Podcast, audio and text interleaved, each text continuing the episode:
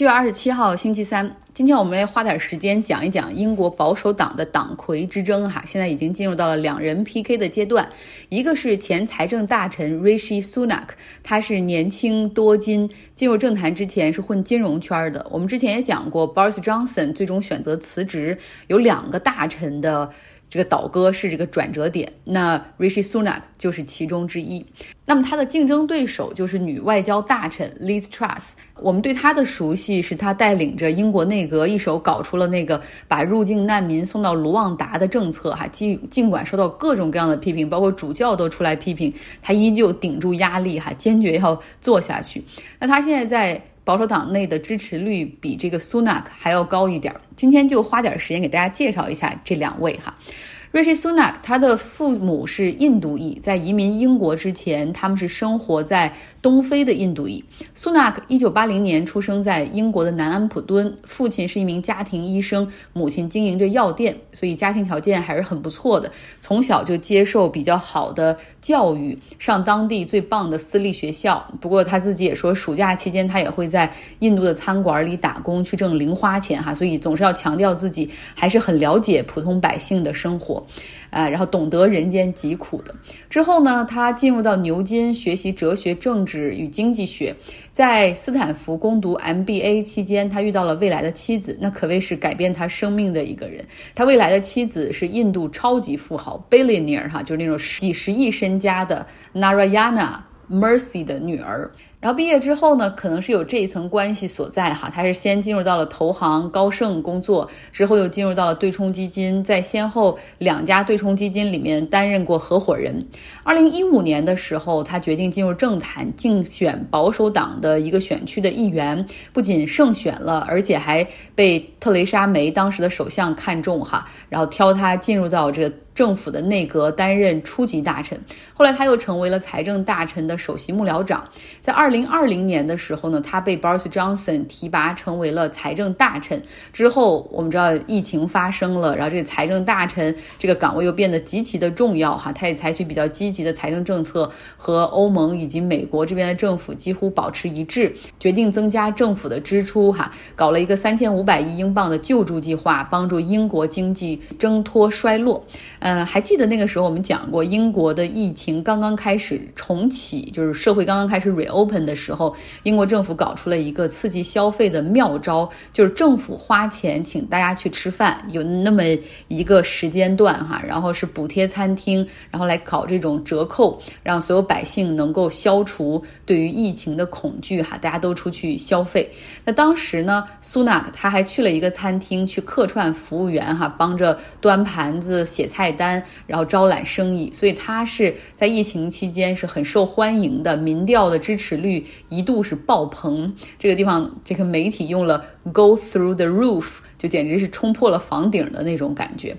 但是他一直以来就是被诟病的，就有一个缺点，那就是太有钱了。这么富有的家庭，你的财富到底是多少？他们从来没有对外公布过哈，然后另外就是你这么有钱，你是否真的懂得普通百姓的这种挣扎？你理解大家现在都觉得这个生活成本上升的那种苦，油价的上升，你你有任何的体会吗？啊，这个是也是对他打的一个问号和质疑。然后第三个就是他妻子的家族在海外有那么多钱，他妻子在海外是不是也有收入？他们是否涉嫌利用一个？离岸空壳公司，然后来转移财产或者逃税啊，这么精通金融业，同时又有商业界有千丝万缕联系的这个家庭，他们最后如果掌了权，担任英国首相的话，入主唐宁街十号的话，他们会不会啊出卖普通人的利益啊？所以这个就是他比较受诟病的地方。那我们再来说一说他的竞争对手 Liz Truss。他比苏纳克年长五岁，出生在一个牛津的左翼知识分子家庭，父亲是大学的数学教授，母亲是护士。然后他的父母都是那种比较左翼的，还经常上街抗议的，反对撒切尔夫人的那个政府，还反对研究和发展核武器这些哈等等。栗子四岁的时候呢，他的家人从牛津搬到了苏格兰格拉斯哥附近的一个叫帕斯里的城市生活，然后他就就读于当地的公立学校，就这可能也是跟他父母的价值观有关系哈。这左翼的人都喜欢公立学校，然后呢，他进入政坛之后，一度担任教育大臣，他就说过哈，说正是因为我有在那样一个教育质量非常糟糕的学校里学习的经验，我非常懂得孩子们在起跑线上就被落下是一种怎么样的体验，然后我一定能够想办法改变这个等等。啊，当然了，后来他的这个同学站出来反驳他说，你不要为了你自己的政治说辞去编造了，不论是那个学校还是老师哈，其实都是很好的。我们看 Liz 后来上了大学，也能证明他受到的教育一点都不差哈。Liz Truss 后来进入到了牛津大学读书，他其实读的专业和苏纳克一样，都是哲学、政治与经济学。那他非常活跃于校园政治，最初呢是成为了一个自由民主党的这种成员。就是左翼的哈，然后并且还发表过类似于英国应该废除君主立宪制这样的言论，这是他参加自由民主党这种成员集会的时候所发表的公开言论，所以是很左翼的。但是后来不知道在牛津读书的时候，什么让他转变了哈？他后来就加入到了保守党。毕业之后，他先是进入到 Ongas 啊油气行业的这种巨头。呃，壳牌里面去担任会计之后呢，又转换了行业，但是还是做会计哈。两千年左右的时候，和同是会计的 Leary 呃两个人结婚了。他目前呢也是两个孩子的母亲。他在二零零一年的时候就进入政坛，你能够看到哈，就是他实际上是一直对政治有着浓厚兴趣的，不像苏纳克。苏纳克进入到政坛，那都是他在金融圈混够了的之后的事儿了哈。但是，但是这个例子呢，因为没有那么好的家庭背景或者比较好的人去，就是比较好的这种资源，所以他第一次竞选保守党的议员还失败了哈。这四年之后重新再战才获得成功。所以相比苏纳克，他的职业生涯就没那么平步青云，但是他属于那种一步一个脚印儿，凭借自己的实力哈。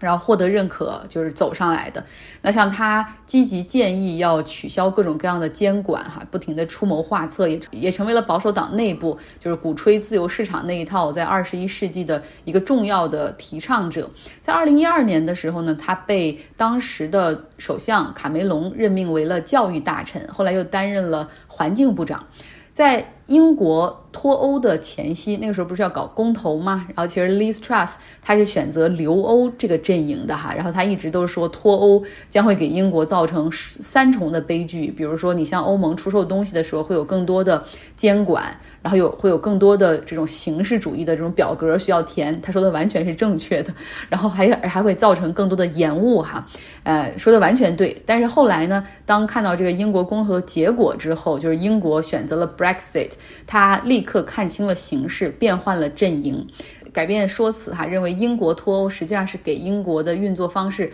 提供了一个转变的机会。他在特蕾莎梅领导的政府的时候，就先是做了司法部长，后来又做了财政部的这种首席幕僚长。那 Boris Johnson 的政府期间，他又被任命为先是做国际贸易大臣，之后是外交大臣。所以从从政治和政府事务上来看，他确实是比较过硬的哈，在很多岗位上都干过。所以可能是这一点的原因，让他在目前保守党内部有更高的支持率。那主要呢，还有一个很重要的原因，其实就是有点 politics。就有点人事斗争的那种意思，因为 Boris Johnson 在党内还是有很多拥趸嘛，然后他们呢主要是倒向了 Liz Truss，因为这部分人认为 Sunak 他实际上是导致 Boris Johnson 辞职的祸首之一，而且认为说这 Sunak 他实际上是个叛徒等等，所以这一部分人现在是坚定的支持 Liz，让他保持了一个比较高一点的支持率。那保守党党魁的争夺呢？呃，最终是要在十六万保守党的党员中产生哈，不只是国会的议员了，这个是一个很大范围的投票。最终的结果会在九月初啊见分晓，谁赢了，谁就将是保守党的党魁 Tory leadership 啊，然后谁赢了这个，谁得到了这个 leadership，谁就将成为 Boris Johnson 的继任者哈，成为英国下一任首相。结尾我们来看两个俄罗斯的新闻。俄罗斯宣布，北溪天然气一号的这个管道里面的天然气供应将维持在就是一个百分之二十的量，哈，就是目前的供应量只有正常水平的百分之二十。这基本上一下子就让天然气的价格大幅攀升，同时也加剧了对未来这种短缺的一个担忧。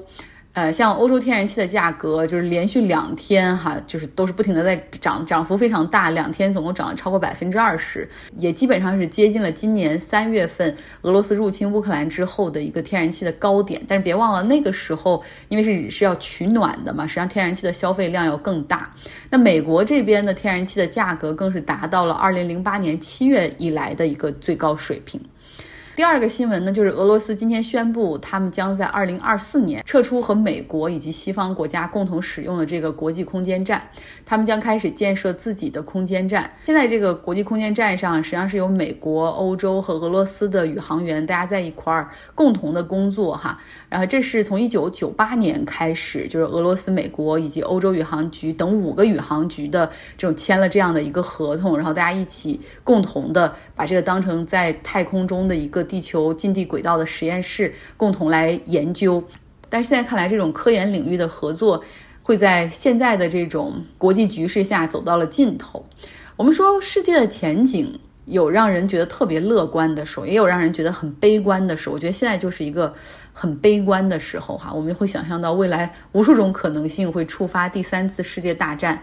嗯，然后我记得这个世界有真正让人很乐观的时候，就是九十年代末到这个二十一世纪的第一个十年，真的是很乐观。比如说，这个世界贸易组织向中国展开了怀抱，然后世界加强各种往来，不论是交通上的还是通讯上的，所有人都相信地球是一个村，我们是一家人。所以我说，在我们有生之年，我们总会说，嗯，我们也经历过世界年轻的时候，哈，那个时候我们还都是比较有理想想主义的，认为就世界和平，没有战争，大家可以一起共谋发展啊。但是不知道怎么发展，发展就变成了现在的样子哈。